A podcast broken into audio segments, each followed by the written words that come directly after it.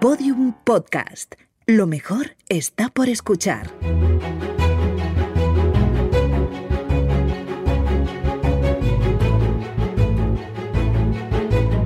Historia de España para selectividad. Un podcast de Juan Jesús Pleguezuelos.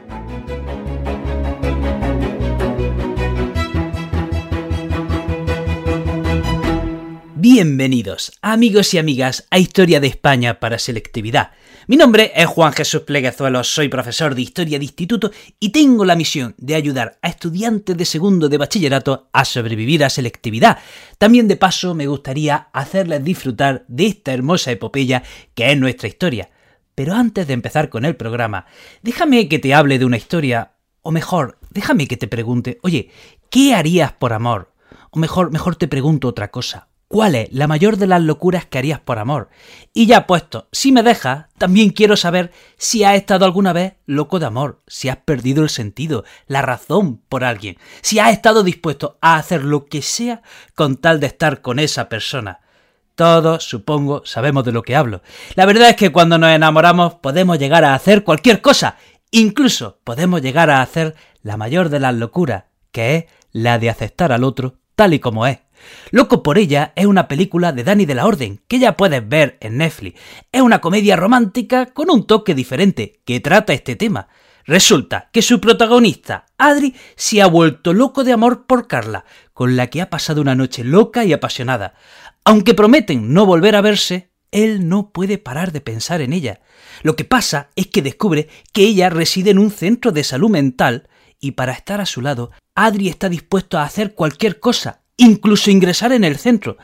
Pero ¿cómo va a conseguirlo? Pues de la única manera posible, haciendo una gran locura como es la de hacerse pasar por un paciente. Si quieres saber cómo termina la historia de Adri y Carla y eres de los que en algún momento has hecho locuras por amor, no te puedes perder Loco por ella en Netflix.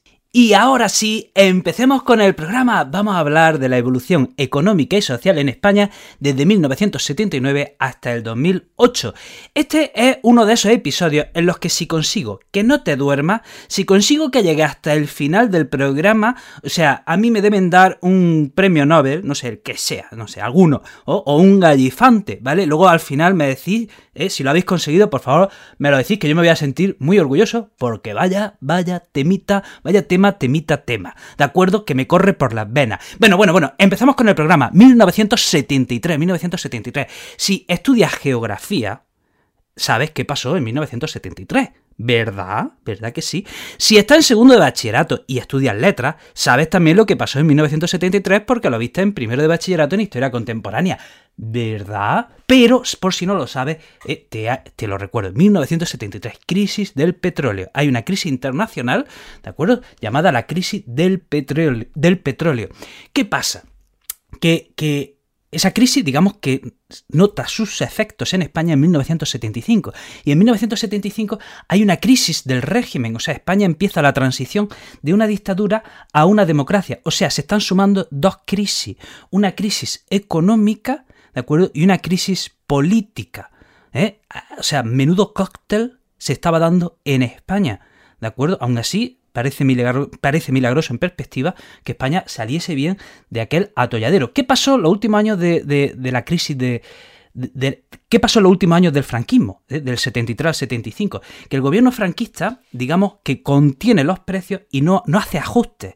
¿de acuerdo? No hace ajustes presupuestarios para evitar las tensiones sociales, de manera que en España eh, del 73 al 75 no se llegan a notar esos efectos. Son a partir del 75 cuando en España se notan los efectos de, la crisis del petróleo. ¿Y, a qué dio lugar esa crisis? A, una, a una, alta inflación. ¿eh? La inflación eh, subió ¿Y qué es la, la inflación? ¿Qué es la, la, inflación de la que tanto se habla también estos días? La subida de precios.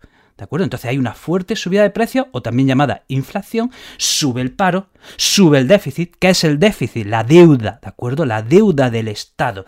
Eh, muchas empresas cierran, la peseta se devalúa, ¿De acuerdo? Y bueno, como la peseta se devalúa, España se convierte en un país económico, en un país barato, así que España aumenta las exportaciones, eh, España es un país aún más atractivo para el turismo porque es un país económico, vienen inversiones extranjeras, pero, pero Aún así, aún así, con esto último que acabo de decir, llegada del turismo, inversiones extranjeras, aumento de las exportaciones, el poder adquisitivo de los españoles había caído. ¿De acuerdo? El poder adquisitivo de los españoles había caído, entonces su nivel de vida eh, cae por los suelos. Bien, vamos a 1977. Se producen las primeras elecciones en junio de 1977 y en octubre pasó una cosa muy bonita. Mira, pasó una cosa muy bonita, me voy a poner a llorar.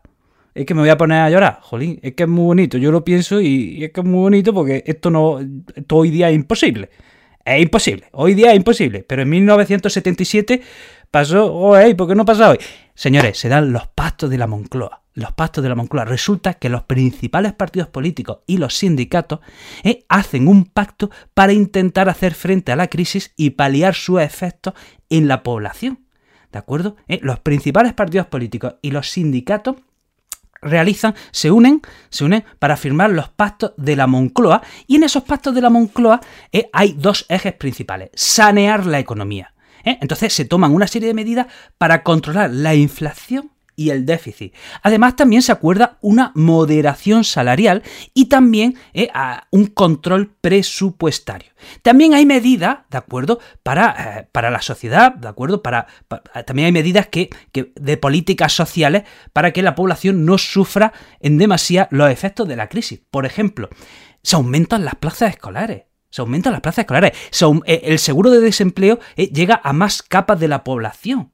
También hubo medidas políticas, por ejemplo, eh, hay medidas para asegurar la libertad de expresión, la libertad de reunión, los distintos derechos y libertades que se estaban ganando en esos años. También se regulan los medios de comunicación propiedad del Estado. Bueno, pues todas estas medidas ¿eh? están en los pactos de la Moncloa que se firman en octubre de 1977. Insisto, es que me emociono al ver esto porque eh, hoy día, vamos, esto yo creo que no, no lo vamos a ver, ¿verdad? Bueno, y ahora vamos a hablar de qué sucede eh, durante los gobiernos socialistas, ¿vale? el Partido Socialista llega en 1982 al poder, sigue la crisis, ¿de acuerdo? Sigue la crisis del petróleo. ¿Y qué, cuál es una de sus primeras medidas? Devaluar la peseta. ¿Vale? Eh, de evaluar la peseta. Y, hay que destacar, por ejemplo, el, caso Rumasa, ¿vale? El caso Rumasa era un holding de empresas y el gobierno detectó que eh, había irregularidades en esas empresas que eran insolventes y el gobierno decidió expropiar, nacionalizar Rumasa y luego eh, venderla. ¿Qué pasa? Que parece que en la privatización, perdón, en la expropiación y luego en la venta de Rumasa, bueno, pues el proceso fue irregular y opaco. Y luego ahí también hubo una política también muy controvertida, muy controvertida, no tengo clara cuál es mi postura respecto a esto, eh, eh, que es la reconversión industrial. Vamos a ver, debido a la exigencia que nos puso la Unión Europea para poder entrar en la Unión Europea, bueno, por aquel entonces era la Comunidad Económica Europea, debido a la exigencia eh, se exigió una reconversión industrial, de manera que esas industrias que no eran que no, que no tenían beneficios, esas industrias que eran deficitarias, ¿de acuerdo? Esas industrias que se consideraban obsoletas, había que limitarla, había que cerrarla, había que reconvertirla, tenía, había que, eh, sanear la industria española porque se consideraba que no estaba adaptada a los tiempos de, por entonces, ¿no? Entonces, eh, decía que, bueno, aquí hay dos interpretaciones. Una, interpretación A, había que reconvertir la industria, y eliminar pues, todas esas industrias deficitarias porque la Unión Europea no lo exigía y era algo necesario, o la interpretación B que eh, se escucha muy a menudo y es que de alguna manera España estaba encaminada a convertirse en un país de servicios dentro de la Unión Europea. ¿eh? Porque eh, por aquel entonces España era el décimo país en producción industrial, ¿de acuerdo? Y al eliminar toda, tanta industria, ¿de acuerdo? España queda en, convertida en un país de, para el sector servicios. Entonces tenemos estas dos posibles interpretaciones eh, de lo que pasó con la reconversión industrial. A lo mejor lo que pasó fue una mezcla de las dos, no lo sé sinceramente. Bueno, eh, ¿qué pasa? Que debido a esa reconversión industrial, bueno, pues el paro sube, el paro sube en 1985 y tenemos un paro del 22%, ¿vale?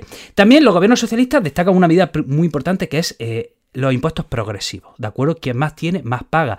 Y entonces se sube el IRPF, ¿de acuerdo? Para aquella gente que gane más dinero. En 1986, se, atención, se introduce un impuesto que es el IVA, el impuesto de valor añadido, que está en cada compra-venta de artículos y que ya estaba en Europa y era una exigencia de Europa. De 1985 a 1992 tenemos una etapa de crecimiento. De crecimiento económico que culmina en 1992, atención, con dos eventos importantísimos que hacen que España se convierta un poco en el centro, bueno, un poco no, se convierte en el centro del mundo. ¿Por qué? Porque tenemos por un lado la exposición, eh, la exposición universal en Sevilla y las Olimpiadas de Barcelona. ¿eh? Un gran año, pero bueno, mm, pues ¿qué pasó? ¿Qué pasó? Pues que nada, que en 1993 empieza una crisis, una fuerte crisis, ¿vale? Que hizo que, bueno perjudicó mucho al gobierno socialista y en 1996 llega al gobierno el Partido Popular. Bueno, ¿qué medidas tenemos que destacar de la, de la primera legislatura del gobierno del Partido Popular? El esfuerzo por cumplir con las exigencias de Maastricht, ¿de acuerdo? La Unión Europea había puesto unas exigencias para España para que pudiésemos ser país miembro fundador del euro, para que pudiésemos entrar a, usar el euro entre los primeros países. Entonces el esfuerzo de este gobierno fue cumplir con las exigencias de la Unión Europea. Se firma un acuerdo de consolidación y racionalización del sistema de, del sistema de la seguridad social para mantener las pensiones. En 1997 hay una reforma laboral y hay que decir que, bueno, eh, de alguna manera eh, eh, funcionó en cuanto que el paro de 1996 a 1999 baja del 22% al 15%. Se bajó también el IRPF, ¿de acuerdo? Ese impuesto del que hemos hablado antes, eh, que, nos cobran en el sueldo, ¿de acuerdo? Eh, pues se bajó el impuesto. Destacamos también que el 30% del IRPF se cede a las comunidades autónomas, pero sin duda alguna la medida estrella de esta legislatura del gobierno del Partido Popular de Aznar en esta primera legislatura es la privatización de empresas públicas, ¿de acuerdo? Algo que también trajo mucha controversia en su momento y bueno, y, la sigue teniendo y hay gente que considera que estuvo muy bien y otra que considera que estuvo muy mal. Se, se privatizaron empresas como Endesa, Argentaria, Repsol, Tabacalera, Telefónica, etcétera, etcétera. ¿Vale? Entonces, del 2000 al 2004 continúa el crecimiento eh, económico durante la segunda legislatura del PP tenemos que destacar por aquel entonces eh, el inmenso boom inmobiliario, que luego con el tiempo nos dimos cuenta que no era un boom inmobiliario, sino una burbuja inmobiliaria, ¿vale?